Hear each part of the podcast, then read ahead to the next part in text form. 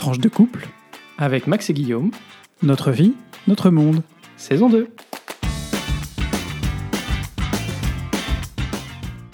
Bonjour, bonsoir et bienvenue dans ce sixième épisode de la saison 2 de notre podcast. Tranche de couple. Cet épisode est intitulé Affaire à suivre. On est comme d'habitude très heureux de vous retrouver et on espère que c'est la même chose de votre côté. Ce podcast est diffusé le lundi tous les 15 jours et vous pouvez nous retrouver entre-temps sur Facebook Sur la page Tranche de couple, et sur Twitter. arrobase Tranche de couple. N'hésitez pas à nous envoyer un petit message pour nous dire ce que vous avez pensé de cet épisode, mais aussi pour euh, nous dire ce que vous auriez envie qu'on traite ou alors euh, pousser euh, un coup de gueule. Et vous pouvez aussi nous écrire un mail sur tranchedecouple@gmail.com. Si ce podcast vous plaît, faites-le aussi au- connaître autour de vous. Et vous pouvez enfin mettre une note sur Apple Podcast pour aider à faire connaître Tranche de couple. On commence comme d'habitude avec euh, la rubrique Actu. Guillaume, aujourd'hui, tu nous parles de quoi en premier? Alors aujourd'hui, on va parler vaccin, euh, puisque ça a été euh, au centre des préoccupations de pas mal de gens au cours de ces deux dernières semaines. Donc le vaccin contre le Covid, est-ce un espoir, est-ce une chimère? Alors que l'actualité a été longtemps monopolisée par les reconfinements et les élections aux États-Unis, il y a une forme d'agitation, voire de fébrilité de la part des médias et de des médias, des politiques et de certains euh, laboratoires euh, qui travaillent sur, euh, sur un vaccin. Il y en a plus d'une centaine qui sont aujourd'hui dans la course partout autour du monde. Les ré- les réjouissances ont été lancées en effet le 4 novembre dernier par le laboratoire allemand Pfizer qui s'est associé dans cette course au vaccin à l'entreprise BioNTech. Euh, ils ont en effet annoncé euh, ce jour-là que leur vaccin serait efficace à 90% selon des chiffres provisoires. Ils ont été suivis peu de temps après par d'autres euh, laboratoires, notamment Moderna ou le français Sanofi. Alors Moderna, c'est pour un vaccin aussi qui sera là assez rapidement. Sanofi, ce sera un peu plus tard, donc plutôt premier semestre, fin du premier semestre 2020. Mais 2021, qu'est-ce- 2021. 2021, pardon. Ouais. Mais qu'est-ce que euh, ça veut dire l'efficacité d'un vaccin? En gros, ça veut dire que pour 100 personnes vaccinées, 90 seront réellement insensibles au virus concerné. Et que ça veut aussi dire que 10 personnes risquent de l'attraper car aucun vaccin à ce jour n'a une efficacité de 100%. Et c'est là qu'intervient la notion d'immunité collective. L'immunité collective, c'est le fait qu'une proportion évaluée autour de 60 à 70%, 70% d'une population par les virologues, eh ben oui Max, c'est la Belgique, soit immunisée contre un virus donné, permettant ainsi de stopper sa propagation, puisque le virus, même s'il se transmettait à une personne qui n'est pas, euh, qui n'est hein, immunisée, rencontrerait des barrières chez les autres qui, elles, euh, le sont. C'est grâce à cette immunité collective qu'on maîtrise aujourd'hui des épidémies saisonnières de grippe, de rhume euh, ou de, virus, de coronavirus de type moins, moins violent que celui que le Covid-19, que la Covid-19. Mais c'est aussi grâce euh, à la vaccination et à une forme d'immunité collective que des maladies euh, beaucoup tout aussi graves que le Covid-19, voire- davantage, ont disparu. Euh, la rougeole, la poliomyélite, le tétanos notamment, euh, qui aujourd'hui euh, sont quasiment disparus de notre environnement. On a une tendance depuis plusieurs années à voir certaines de ces maladies ressortir, notamment euh, parce qu'en en France en tout cas, notamment parce qu'il y a une certaine, euh, une certaine comment? Front anti-vaccin une certaine fronde anti-vaccin de la part d'une minorité de gens, heureusement, mais euh, qui font que ces maladies réapparaissent et recommencent de nouveau à faire des morts, alors que pendant des années, on n'avait notamment pas eu de mort de la rougeole dans notre pays. Plusieurs gouvernements européens ont indiqué qu'il faudrait vacciner au minimum 80% de la population pour pouvoir, en tenant compte des personnes chez qui le vaccin ne sera pas efficace, atteindre cette immunité collective au Covid. Et quand on sait euh, la fronde anti-vaccin euh, qui sévit en France notamment, on peut imaginer que les Français ne sont pas au bout de leurs restrictions de voyage s'ils ne sont pas officiellement vaccinés. Et oui, parce que l'impact n'est pas seulement euh, en France. Ben oui, en fait, euh, le fait de ne pas se faire vacciner, si les pays voisins de la France et des pays plus lointains, euh, notamment euh, les États-Unis, la Chine, l'Inde, qui, par exemple, hein, je, donne des exemples de grands pays, mais se rendent compte que les Français commencent à être beaucoup plus perméables à des maladies qui étaient supposées être éradiquées, risquent de mettre en place euh, des restrictions de voyage pour les Français, avec par exemple l'obligation de présenter, euh, ce qui ne se fait pas aujourd'hui, mais euh, une vaccination un jour sur X ou Y maladie. Aujourd'hui, on a un certain nombre de vaccinations pour voyager qui sont recommandées. Parfois, certains pays, pour des, des maladies très précises, très spécifiques, notamment des pays tropicaux, demandent des vaccinations précises qu'on ne fait pas en France en général. Mais Pour le reste, il n'y a aucun souci. On peut imaginer qu'effectivement, ce soit plus compliqué pour un Français euh, de voyager si euh, effectivement ces pays se rendent compte que les Français représentent un danger sanitaire. À ce sujet, je vous rappelle cette famille au Costa Rica euh, qui voyageait au Costa Rica en mars 2020, donc au début de la pandémie, qui a en fait fait partie des gens qui ont introduit le, la Covid dans ce pays, puisque cette famille n'avait pas pris soin avant de partir de faire de tests ou de se mettre en quarantaine comme c'était pourtant recommandé à cette époque. De toute façon, le chemin vers la vaccination de masse est encore long, on parle d'un an minimum pour y arriver, même si certains dirigeants, comme le Premier ministre espagnol Sanchez, affirment qu'une partie substantielle de la population serait vaccinée en juin 2021.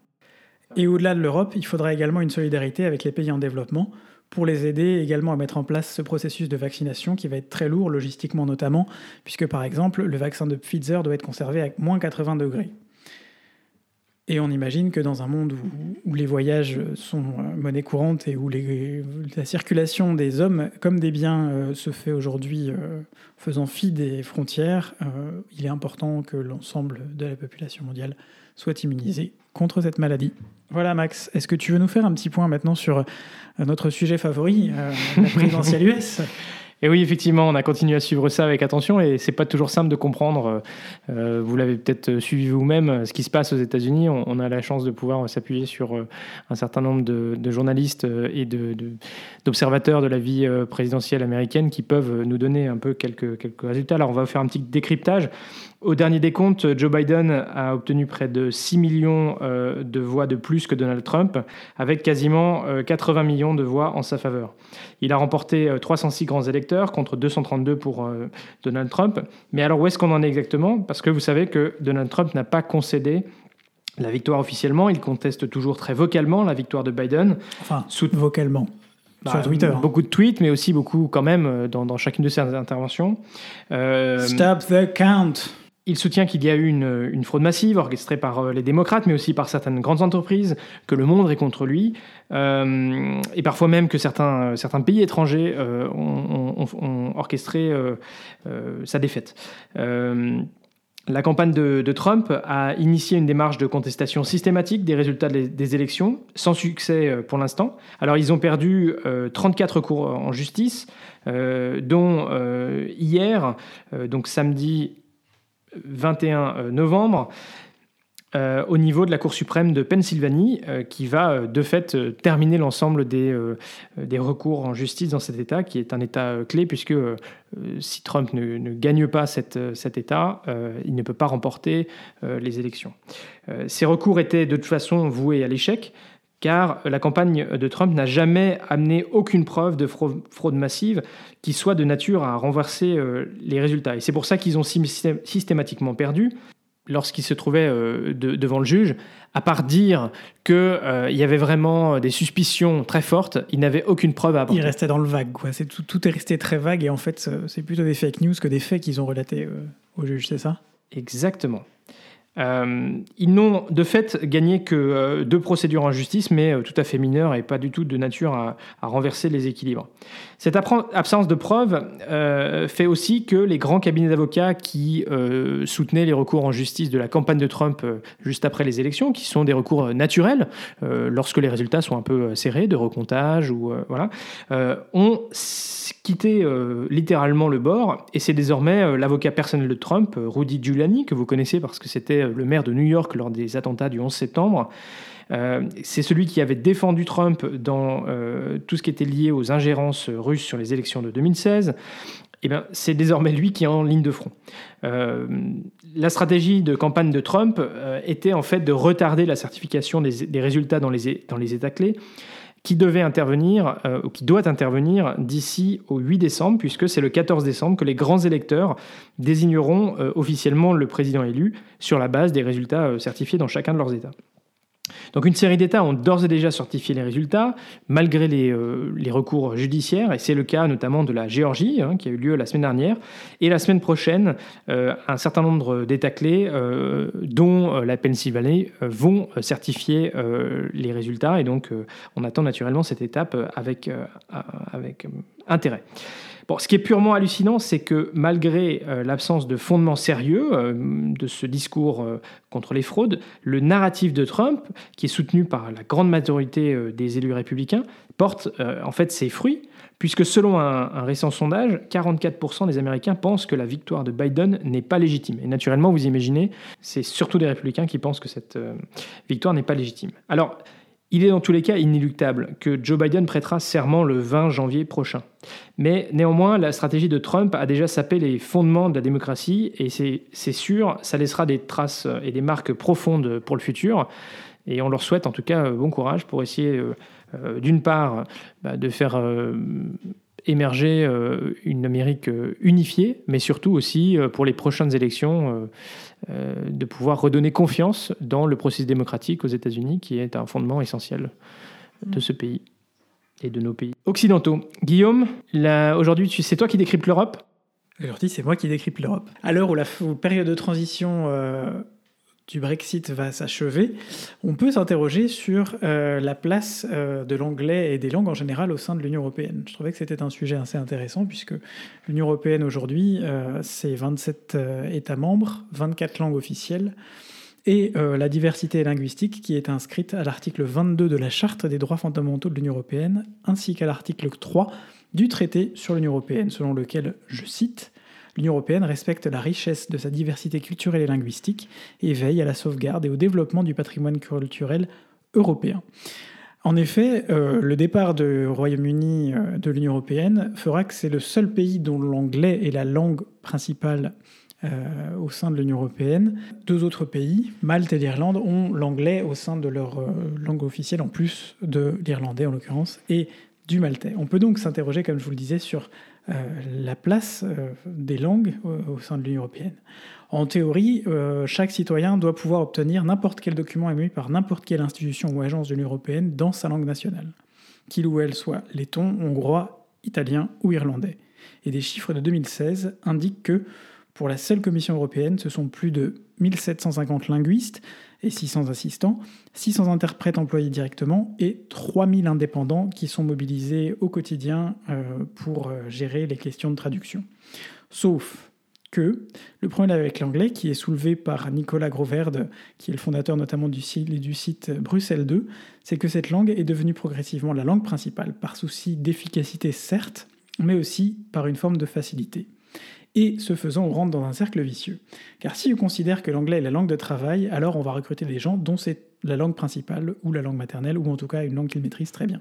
Et plus on recrute de gens qui parlent essentiellement l'anglais, plus finalement on ancre solidement cette langue comme langue de travail et on oublie les autres par justement facilité. Et quand on est français ou francophone, représentant une langue parlée par près de 75 millions d'Européens et la langue officielle de trois pays, la France, la Belgique et le Luxembourg, on prend un peu la mouche. Et la mouche se vexe encore davantage quand on apprend d'un rapport sur l'usage du français et la promotion du multilinguisme au sein des institutions de l'Union européenne, qui a été publié en novembre 2019 par l'Assemblée parlementaire de la francophonie, que 70% des textes produits par l'Union européenne ne seraient jamais traduits euh, dans une autre langue que l'anglais. En gros, à l'exception de la Cour de justice de l'Union européenne, dont la langue de délibération et en partie de travail est le français, aucune autre institution ne traduit aussi largement dans une langue que l'anglais les textes produits et les supports, notamment de communication.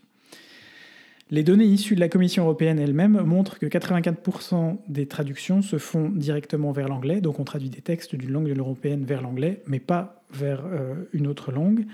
2,6% des traductions vers le français, 2% vers l'allemand et 11% vers toutes les autres langues, donc les 21 autres langues de l'Union européenne. Malgré donc des textes fondateurs très favorables au multilinguisme, l'anglais s'est imposé comme une langue de travail dans la plupart des institutions. Le Parlement européen opère, lui, un multilinguisme maîtrisé, c'est comme ça qu'ils appellent euh, la façon de fonctionner, où chaque parlementaire s'exprime dans la langue de son choix, les traductions simultanées sont faites de et vers l'ensemble des langues officielles, mais les textes ne sont traduits qu'en fonction du type de texte, sa portée et sa destination vers une, deux, trois ou plusieurs langues euh, de l'Union européenne. Et même si on comprend la place prise par l'anglais au fil du temps au sein de l'Union européenne et internationalement, c'est toujours la langue des affaires aujourd'hui. C'est en train de devenir de plus en plus la langue de la diplomatie, mais ça c'est un vaste sujet euh, auquel on pourra revenir un jour. On peut raisonnablement espérer que le Brexit permettra de rouvrir un débat sur la place des langues au sein de l'Union européenne et peut-être améliorer l'intégration de l'ensemble des membres via ce mécanisme. To be continued, affaire à suivre. Je voudrais simplement euh, rajouter un élément, euh, c'est tout à fait euh, intéressant. Je, trouve que on a aussi, en parlant anglais, donc moi qui travaille dans ce milieu-là, en, parlant, tout le monde s'exprime en anglais, mais il y a très peu en réalité de natifs de cette langue. Et donc, on a une certaine pauvreté de, notre, de notre dialogue, de notre réflexion et de ce qu'on couche sur le papier, puisque tout est euh, finalement euh, à la fin euh, écrit.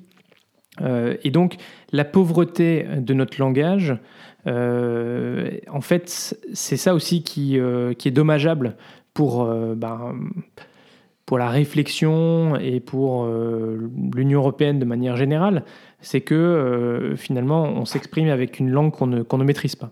Le deuxième aspect, c'est aussi que quand on réfléchit euh, dans une autre langue ou dans sa langue maternelle, euh, on, a, on est aussi influencé par euh, sa, sa, propre culture. Et donc, quand un papier va être écrit en français puis traduit vers l'anglais éventuellement pour être ensuite discuté avec les autres, on va avoir une sensibilité qui va être différente de si elle a été écrite de base en anglais. Et donc, confronter ces différentes approches euh, et ces différentes langues dans la réflexion, à mon sens, aussi euh, permettraient de nourrir euh, le résultat, un résultat qui soit plus, plus intéressant, mm. plus multiculturel dans, sa, dans, sa, dans sa pratique. Et le, langue, les trois langues de travail au sein de l'Union européenne, c'est l'anglais, le français et l'allemand. Et donc il y a quelques années, il était tout à fait possible dans certains domaines, certains, oui, certaines, selon les sujets qu'on traitait, euh, qu'une réunion se fasse euh, en, français. Euh, en allemand, peut-être plus rarement, mais en tout cas en français, il y avait beaucoup de fonctionnaires qui parlaient français. Et c'est vrai que la réalité, c'est que dès qu'il y a une personne qui ne parle pas suffisamment bien le français pour pouvoir suivre la réunion, on passe automatiquement en anglais. Et donc la réalité, c'est qu'aujourd'hui, toutes les réunions quasiment se, passent en anglais. Voilà, ces petits, petits compléments. Mais effectivement, c'est un enjeu important si on veut éviter de devenir monolithique. Absolument. J'ajoute quand même que l'anglais constitue ce qu'on appelle euh, aujourd'hui une lingua franca. Euh, pour, euh, pour, faire, court, une lingua franca, c'est une langue véhiculaire, c'est une langue dont on, de par sa circulation et de par son accessibilité, fait qu'on l'utilise davantage pour permettre justement de faciliter les échanges. Mais comme le dit Max, faciliter les échanges, c'est une chose, multiplier euh, la, profondeur de ces échanges et euh, le contenu de ces échanges c'en est une autre, et ça passe probablement aussi par une diversité linguistique. Voilà, c'était tout pour le point euh, au cœur de l'Union européenne. Voilà, alors maintenant, on a un petit point belgitude comme d'habitude. Guillaume, tu veux nous parler de bière aujourd'hui? Ouais, alors ça, je l'ai préparé tout seul, je vous, précise, hein, parce que Max et la bière, bah, c'est pas tout à fait une histoire de, d'amour. Heureusement qu'il ne savait pas euh, mon amour pour la bière quand on s'est mis ensemble, parce que je pense que ça aurait peut-être changé les choses. Non, c'est pas rédhibitoire. T'es sûr? Mais bon, ça va alors. Je suis ouvert. Euh, et donc aujourd'hui, on va vous parler de, de, de, la bière. Et puis d'ailleurs, vous reprendrez bien une bière une fois. Alors, s'il n'y a pas mieux pour froisser un Belge, et Dieu sait que c'est pas facile dans un pays où l'autodérision est un sport national et le surréalisme une quasi-religion, euh, que de lui balancer ce une fois avec un accent un peu trop français pour être honnête, la bière, à consommer avec modération, ou, comme on dit en Belgique, une bière brassée avec savoir, se déguste avec sagesse, est presque aussi une religion. Et les cafés-bars de l'Oreca, ces églises. À l'origine de la bière, en tout cas en Belgique, euh, c'est un constat au Moyen Âge que l'eau est souvent polluée et impropre à la consommation. Et euh, les abbayes, qui cherchaient des solutions pour euh, justement traiter ce problème, ont, euh, sont passés donc au brassage de, la bière, qui existe, elle, depuis bien plus de 2000, 2500 ans, pour avoir justement un, breuvage avec un peu d'alcool dedans qui permettait d'éliminer les bactéries potentiellement nocives. Alors, pourquoi la bière en Belgique? Bah, Déjà parce qu'au Moyen Âge, le climat plus froid qu'aujourd'hui, ou pourtant aujourd'hui c'est pas Te marre pas. Euh, donc le, climat aujourd'hui, c'est pourtant en Belgique, c'est pas les, tropiques, mais euh, la culture du vin au Moyen Âge était du raisin était complètement impossible. Euh, aujourd'hui, on commence à avoir euh, un peu de quelques vignes qui arrivent, notamment par le sud, le sud du pays. Euh, mais donc, c'est les, comme en Allemagne, les, abbayes se sont tournées vers la bière. Et alors, ce qui est resté un breuvage, on va dire purement, purement à boire, ça n'avait pas d'intérêt, euh, culturelle pendant pas mal d'années, c'est au 19e siècle, à partir du 19e siècle, que les abbayes, et notamment euh, à commencer par les abbayes trappistes, euh, ont commencé à brasser de la bière pour davantage, on va dire, la diffuser en tant que produit culturel et pas seulement en tant que produit de grande consommation. Donc quand on parle d'abbayes trappistes, je vais vous parler de Westmal, je vais vous parler de Chimay, je vais vous parler de Rochefort, d'Achel ou de Orval. Alors pour ceux qui connaissent Orval, Orval c'est une bière qui a sur laquelle il y a un espèce de mythe. C'est le mythe de la, ou en tout cas c'est une très bonne, euh, ils ont un très bon commercial puisque euh, l'Orval, c'est cette bière belge euh, qui paraît toujours, qui est toujours très compliquée à trouver dans les supermarchés parce qu'ils en produisent soi-disant trop peu pour pour qu'elle puisse être distribuée largement. Et donc, quand on trouve de l'Orval au supermarché, tu as toujours quelqu'un qui va dire il faut que j'en prenne au moins 8 ou 10 ou 12 parce qu'on ne sait jamais quand est-ce qu'on va en retrouver. C'est un peu comme moi euh, et, euh, et euh, les tomates séchées ou le fromage râpé pendant le confinement. Quoi. C'est, faut, créer la pénurie. Il faut, créer la pénurie. Il faut créer la pénurie. Et donc Orval, c'est une des bières qui, autour desquelles il, y a, desquelles il y a ce mythe. Alors voilà, ces abbayes, elles ont commencé à brasser au 19e siècle. Mais il y en a d'autres qui sont arrivées ensuite. Alors elles ne sont pas trappistes, ce ne sont pas, ce ne sont pas les bières d'origine, mais ce sont des bières reconnues également. Maretsu, Lef, Saint-Feuillin, Bornem, Grimbergen, euh, Floref, Valdieu, enfin bref, je pourrais, euh, je pourrais en citer euh, énormément. C'est tous des noms qui nous font un peu voyager. Et peut-être qu'un de ces jours, on se fera un, voyage, un voyage en vélo dans les abbayes pour, bah, pour prier pour Max et puis pour moi pour faire une petite dégustation de bière. Ah voilà, voilà. c'est un, bon petit programme. Mais bon, c'est malheureusement euh, encore le confinement, hein, ici aussi en Belgique, hein, comme, comme, pour chez vous. Euh, alors on s'est dit que pour cette euh, partie vie de couple, alors comme on a déjà un peu parlé longtemps, on va, essayer de ne pas parler trop longtemps sur cette partie-là. Bah, c'est ça, on prépare trop bien nos podcasts maintenant. Voilà, c'est ça. on pouvait un peu vous, vous, parler de comment on occupe notre, notre comment on s'occupe en ces temps de confinement. Euh, alors d'abord du sport, euh, parce que euh, bah, ces derniers mois, on a quand même plutôt repris une activité sportive assez intensive. J'allais dire, c'est comment on s'occupe pas seulement en temps de confinement, mais comment on s'occupe d'habitude et puis quels impacts le confinement a sur nos occupations. Voilà, et, vous le savez, vous le savez peut-être pas, mais les salles de sport ici aussi en Belgique ont fermé hein, avec, avec le confinement. Et du coup, ben, on continue à courir, mais on court autour des étangs, autour des étangs. Euh, pour ceux qui ne connaissent pas, euh, c'est un, c'est un, il y, a, deux étangs qui sont, euh, je sais pas, 300 mètres, 500 mètres de chez nous, qui sont assez connus ici à Bruxelles et qui du coup font un, endroit assez idéal pour, pour courir. Bon, alors c'est vrai que moi qui déjà aime pas beaucoup courir euh, d'habitude, euh, aller me retrouver euh, au froid sur un terrain qui est pas toujours, enfin, il y a en général pas mal de monde qui se balade autour du, de l'étang, donc il faut, il faut majoritairement courir sur, le, sur la route. Je vous assure que ça fait dix ans qu'on est ensemble avec Max et ça fait dix ans que je l'entends dire que je, que courir à l'extérieur, c'est non, c'est non, ça ne peut pas arriver. Donc, donc là, c'est quand même une, sacrée évolution. Euh, voilà. J'ai pas couru au premier confinement, il hein, faut quand même le dire. Euh, Moi non plus, je vous rassure. Et, et puis, euh, comme c'est l'hiver, ben, on a le droit aussi au froid, aux petites gouttes de pluie, voire aux grosses gouttes de pluie. Enfin, c'est pas les conditions idéales non plus, non plus. C'est pas qu'on ait beaucoup pris la pluie en sortant, on est aussi prudent dans, et un peu réaliste. Enfin, s'il pleut comme vache qui pisse dehors, on va pas sortir. Ah oui, non, c'est sûr, c'est sûr. Faut pas euh, déconner non plus. Bon, alors on a la chance, euh, nous, de pas être limité à un kilomètre euh, autour de notre domicile. Euh, et donc, on a pu profiter des jolies couleurs de, de l'automne qui se terminent néanmoins le week-end dernier en allant faire une petite balade dans l'abbaye de Villers-la-Ville, qui est une, une ancienne abbaye qui est maintenant à l'abandon. Mais donc, on, on, a pu quand même se balader dans les, dans les ruines. Il y a un, un, très joli parc. et il y avait des jolies couleurs. Vous pouvez retrouver d'ailleurs quelques photos de, cette balade euh, sur notre compte Twitter. Absolument. Alors la deuxième, euh, deuxième chose, euh, bah, c'est comment est-ce qu'on arrive à poursuivre les activités qu'on a d'habitude pendant ce temps de confinement. alors principalement, bon, au-delà du boulot, hein, qui, vous le savez, c'est du télétravail, eh ben, on a adopté le virtuel, donc les les, visioconférences pour euh, pouvoir continuer nos, euh, nos activités. Alors Guillaume, parce que les choses ne s'arrêtent pas non plus euh, à cause du confinement en dehors. Et heureusement, heureusement. Et donc, par exemple, moi, je suis impliqué au sein de notre église locale.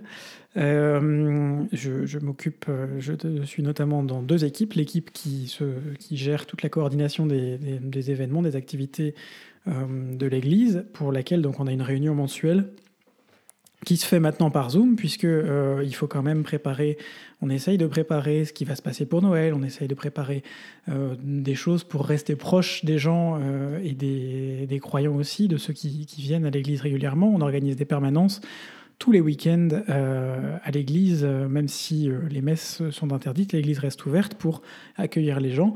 On fait en sorte que des activités qui sont importantes, comme le caté, la préparation au mariage, la préparation au baptême, puissent toujours avoir lieu.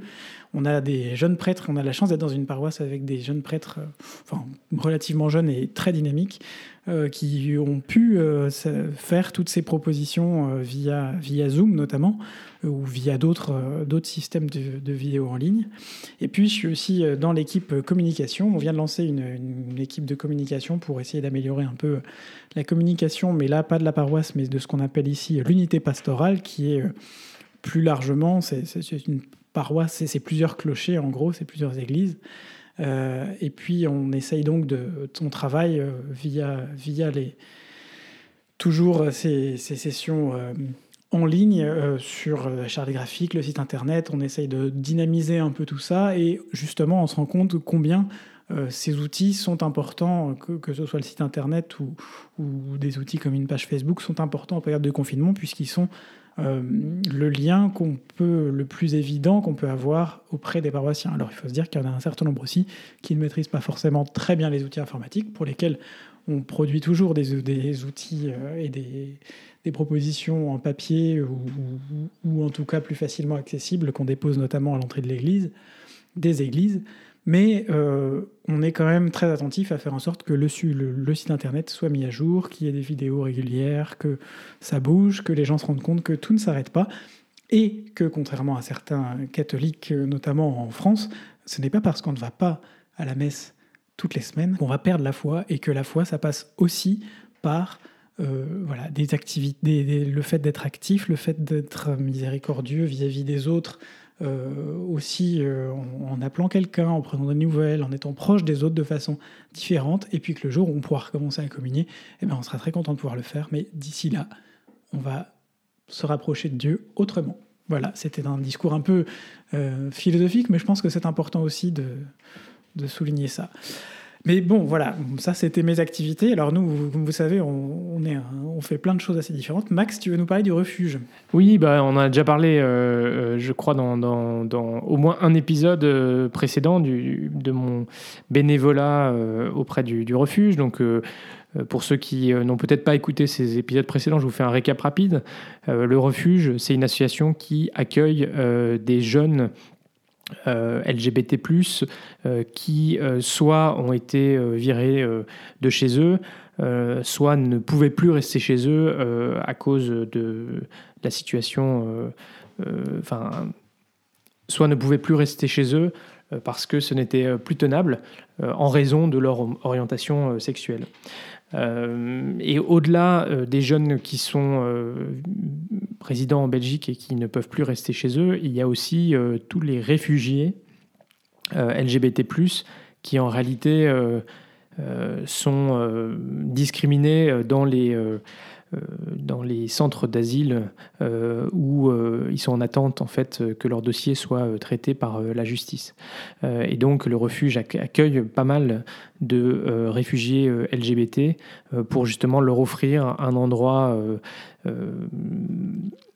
bah, sécurisant, euh, pour qu'ils euh, puissent euh, attendre le résultat de, l'examen de leur demande d'asile, et puis surtout qu'ils puissent être eux-mêmes dans cette période qui est quand même extrêmement difficile vous le savez. donc, euh, on avait euh, eu recours déjà aux, réunions virtuelles, alors par Jitsi ou pas par Zoom, pour nos, réunions mensuelles entre les bénévoles, pour un petit peu savoir ben, qu'est-ce qui se passe, quelle est l'actualité au sein des jeunes qui sont bénéficiaires mais aussi pour préparer euh, les éventuelles activités. Alors il y a eu beaucoup d'activités avec les jeunes qui euh, forcément ont été annulées du fait du confinement parce qu'on ne voulait pas mettre les jeunes non plus euh, en, difficulté et puis parce que maintenant, vous vous souvenez, au premier, lors du premier confinement, j'avais contribué à leur apporter de la nourriture dans les différents appartements.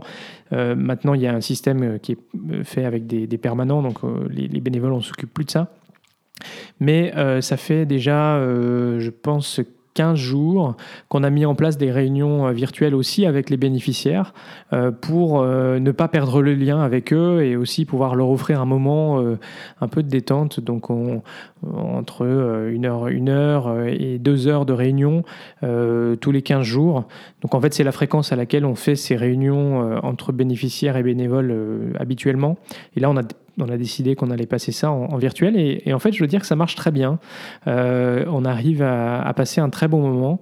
Et surtout, euh, ce qui me plaît beaucoup, c'est qu'on a réussi à ce que ce soit pas que les bénévoles qui euh, prennent en charge l'organisation de ces, de ces moments de dialogue, mais aussi que les jeunes à tour de rôle puissent prendre en charge l'organisation d'une activité, d'un jeu. Ou, voilà. Et donc ça, c'est très chouette. Et puis, on est déjà en train de penser à, à Noël.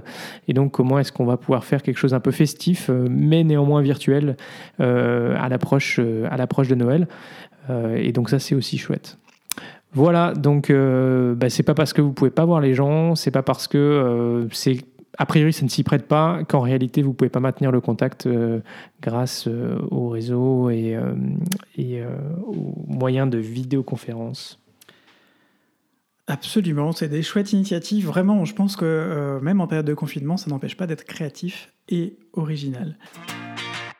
Pour terminer, moi je voulais juste revenir sur une initiative que j'ai trouvée euh, assez chouette. Euh, nous, on essaye aussi au quotidien de promouvoir d'autant plus nos commerces locaux qu'on est en confinement et que ces commerces sont réduits à ne pouvoir faire que du click and collect. Donc pour pas mal de choses, euh, on se sert localement, euh, on n'utilise pas Amazon ou les grandes, les grandes plateformes euh, quand on peut avoir de, récupérer des choses de façon locale. Et donc tu voudrais nous parler d'une initiative, Guillaume, un peu particulière à faire connaître Oui, en ces temps de confinement où on doit faire fonctionner les petits commerçants locaux, je voulais vous parler de l'initiative CopCycle. La fédération CopCycle, c'est une fédération euh, de coopératives euh, qui ont mis en place des services de livraison à vélo dans des villes.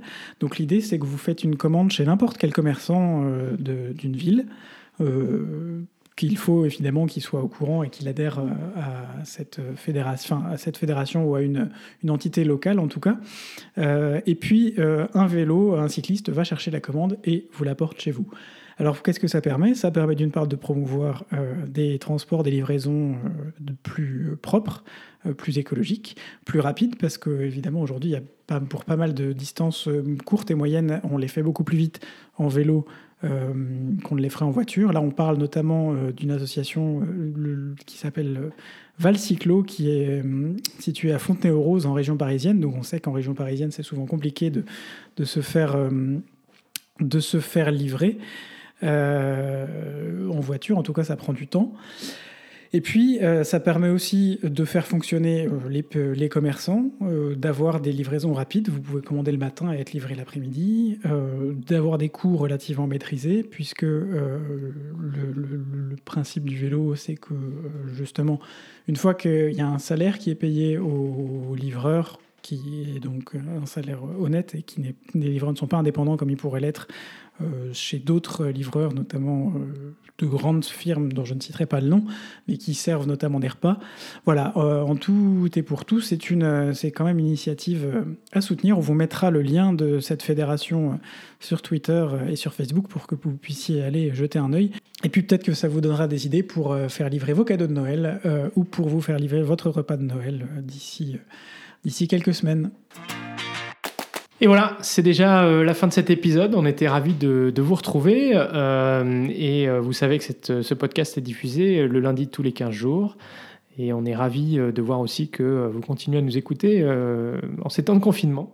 Si ce podcast vous plaît, faites-le découvrir autour de vous, comme on vous l'a déjà suggéré, en vous abonnant euh, à notre podcast sur la plateforme Podbean, sur Spotify euh, ou sur Apple Podcast. Vous pourrez ainsi recevoir automatiquement nos nouveaux épisodes. Euh, on rappelle notre page Facebook, notre compte Twitter. vous pouvez partager allègrement toutes ces informations et revenir vers nous si vous souhaitez qu'on parle davantage ou qu'on corrige une bêtise qu'on a pu dire. Ça peut nous arriver aussi sur l'un ou l'autre sujet. D'ici au prochain épisode, portez-vous bien, sortez masqués, gros bisous et à très vite pour de nouvelles tranches vitaminées.